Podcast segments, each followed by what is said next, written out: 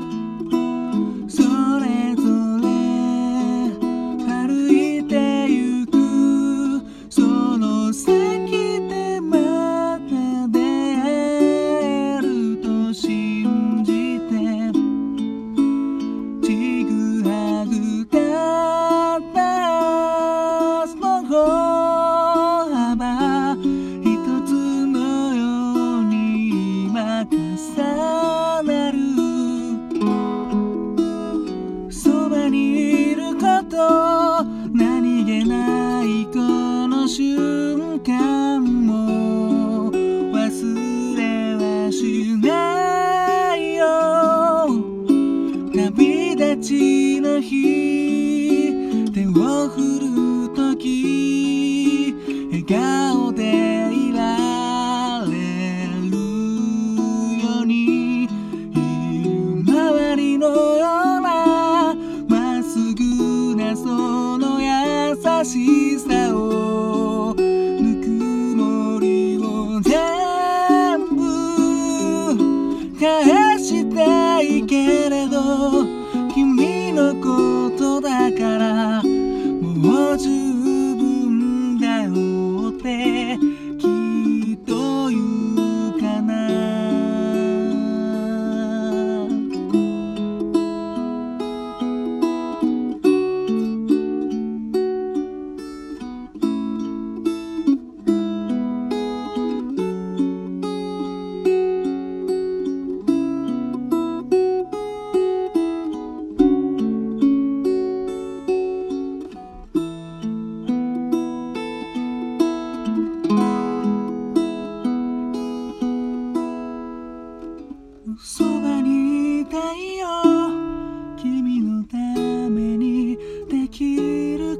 ことが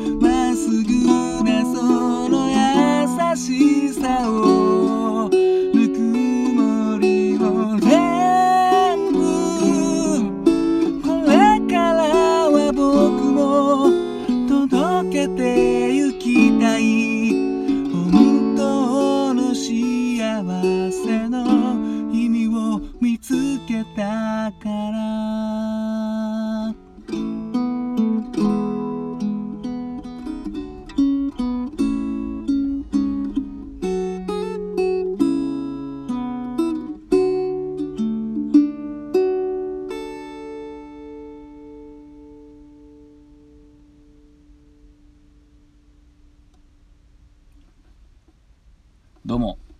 新潟県でシンガーソングライターやったり役者やったりあとハミングというギター教室をやっております。斉藤直也と申します。聞いていただきありがとうございます。今ほど歌いましたのは畑基博さんで「ひまわりの約束」という言わずと知れた名曲でした。こちらはもう2014年なんですね。7年前ですね。にあったあの「スタンドバイミードラえもん」というねあの CG で全編 CG のドラえもんの主題歌になっておりましてなのでねみんな知ってるし、ね、こドラえもんの主題歌だからお子様もね結構歌えたりとかしてましたね。うん。いやーなんか最近 Amazon プライムのこうホーム画面みたいなの見ると下の方にずっとあの「スタンドバイミードラえもん」が映っててですね。でそれのあのもう予告編をポチッと押しただけでですねもう 泣いちゃうんですよね。ドラ泣きですねこれね本当に。またね泣ける話ばっかりなんか集めてる感じありますよね。あのもうドラえもんとの出会いからあのねジャイアンに決闘をあの叩きつけるというね。あのねボロボロになりながらこう僕がこうちゃんとしないとドラえもんが帰れないんだみたいなね。いやもうあれだけで泣いちゃうしあれ、まあ、全部見てないんですけどもドラ泣きするんでもう見れないんですけどあの結婚前夜のやつも入ってるんですかね。あのねドラえもんじゃねえやあの静香ちゃんのお父さんがねこののび太くんのことをこうこう評するあのね前夜。ねなんでもう中すきまんまもドラ泣きって言ってるからね中すきまんまんなんですけど。うんまあなんかまあこうねすごい悲しいことなんですけど僕は昔からですねのび太感が強いと言われ続けてですね生きてきたんですよね今まで。うん。なんか、まあ、まずスポーツもできませんしね頭も悪いしまあこれが多分一番強いんですけどあの横になると一瞬で寝てしまうんですよね。のび太くんもそうですよね。もう瞬時に意識を失ってしまうというここが一番まあ伸びた感があるというか、うんまあ、幸いあの視力の方はまだマシな方でですねまあそれ以外はほぼ伸びたというふうに結構言われましてなんかでもねのび太結構こんなこと言うとあれですけど悪いやつですからね結構ねなんか道具使ってなんかやるしもうね見てらんないんですよねだからドラえもんね。もう絶対になんかもうやらかす感じがもうありありとねわかるじゃないですか。もう最後もう絶対なんか糾弾されるよみたいな感じだともうねすぐもう消してしまうっていう感じになっちゃうんですよね。これなんだっけなんとか性周知っていうんですかね。なんか共感性周知だったかな。なんかもうそういうのを見てらんないっていうね性質がありますね僕は。うん。いやそれでねまあ、まあ、曲がりなにもね主人公なんですけどね。いやなんかねちょっと落ち込んでるんですよね、まあ、春春ってやっぱなかなか明るいけどそういう感じなんですかね。なんかちょっとなんかしょぼくれてしまいますよね。しょぼくれチェとか言ってね。もう こうねなかなか自分の情けなさをこう日々感じる日々でございます。日々日々日々言うてますね。日々日